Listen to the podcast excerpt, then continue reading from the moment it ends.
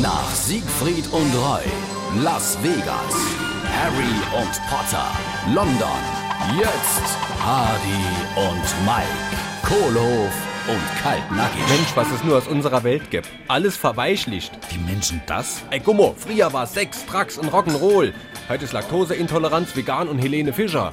Ich find das schön, du. Ich find's übrigens adoll, dass Männer halt endlich mal Gefühle zeigen dürfen. Hör mal doch auf. In unserer Show ist es doch genau das Gleiche, Gap. Was haben wir früher für tolle Sachen gemacht? Jeder Abend haben wir die Tiger live auf der Bühne mit Rataub gefüttert. Die ist dann sogar noch live ins Maul geflogen.